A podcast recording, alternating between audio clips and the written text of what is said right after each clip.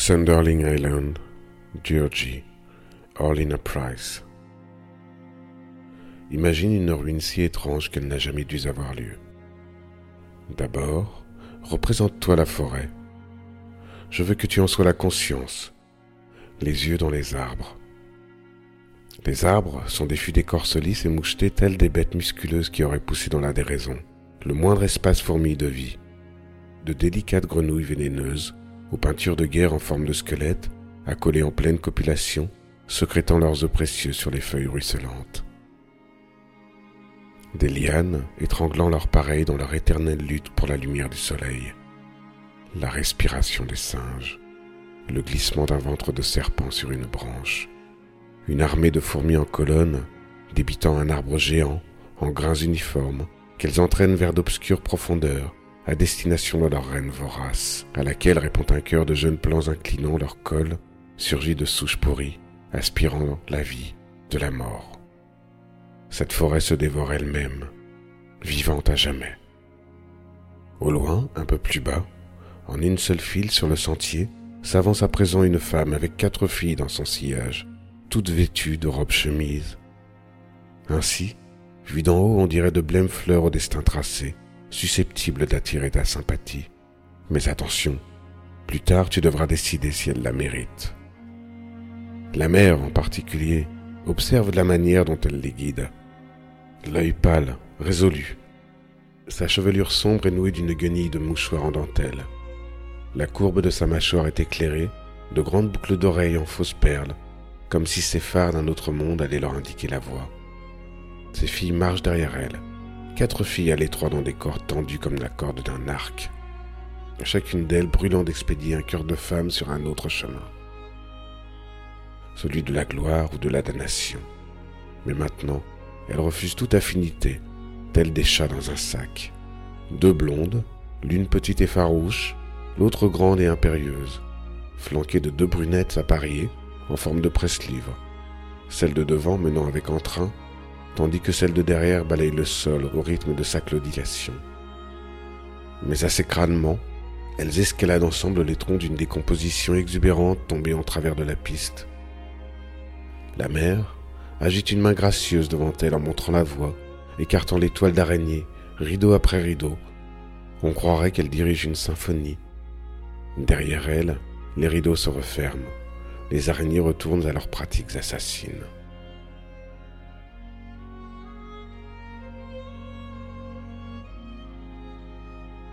Sur la berge de la rivière, elles disposent leur morne pique-nique, du gros pain qui s'émiette, tartiné de cacahuètes écrasées et de tranches de plantains amers. Au bout de tant de mois d'une faim discrète, les enfants oublient désormais de se plaindre de la nourriture. En silence, elles l'avalent secoue les miettes et se laisse entraîner plus bas dans la rivière pour aller se baigner dans les eaux plus rapides. La mère reste seule sous le berceau d'arbres énormes au bord d'un bassin. Ce lieu lui est devenu aussi familier que la salle de séjour dans la maison d'une vie dont elle n'avait jamais rêvé. Elle se repose, mal à l'aise dans le silence, observant le sombre bouillonnement de fourmis autour des miettes de ce qui semblait, à première vue, le plus maigre repas qui fut. Il y a toujours plus affamé que ses propres enfants. Elle ramasse sa robe sous ses jambes et examine ses pauvres pieds. Oiseaux jumeaux sans plumes, dans leur nid d'herbe au bord de l'eau, impuissants à s'envoler de là, loin du désastre qu'elle pressent. Elle pourrait tout perdre. Se perdre, ou pire, perdre ses enfants. Mais par-dessus tout, toi, son seul secret, sa préférée, Comment une mère peut-elle survivre en se sentant coupable? Elle est inhumainement seule. Et soudain, elle ne l'est plus. Une bête magnifique se dresse de l'autre côté de l'eau. Ils lèvent les yeux de leur existence, la femme et l'animal, étonnés de se trouver ensemble au même endroit. Ils s'immobilisent, l'inspectent, le bout des oreilles taché de noir, son dos, d'un brun violet dans la lumière ténue, plonge dans le tendre renflement des épaules. Les ombres de la forêt tombent en traits sur ses flancs rayés de blanc.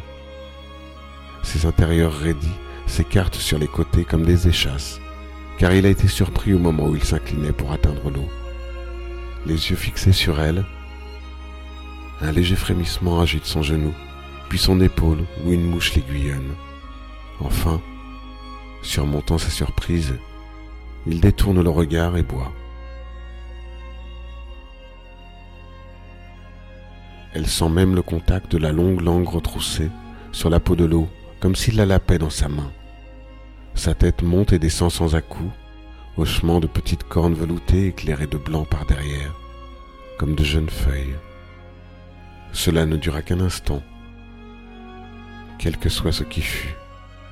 Un souffle retenu, une après-midi de fourmis, ce fut bref, je peux l'assurer car bien que cela fasse maintenant bien des années que mes enfants aient cessé de régler mon existence, une mère se souvient de la mesure des silences.